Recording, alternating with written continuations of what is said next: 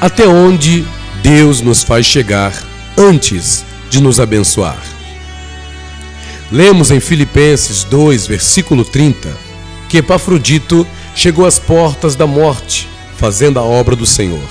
Porém, lemos na Bíblia muitos outros casos de personagens que tiveram que chegar a certas situações antes de verem a bênção de Deus se manifestar.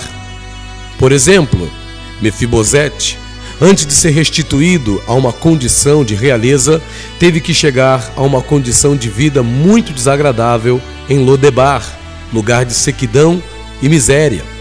Sadraque, Mesaque Abednego, antes de chegarem à exaltação no reinado de Nabucodonosor, tiveram que chegar nos fundos da fornalha de fogo ardente, aquecida sete vezes mais.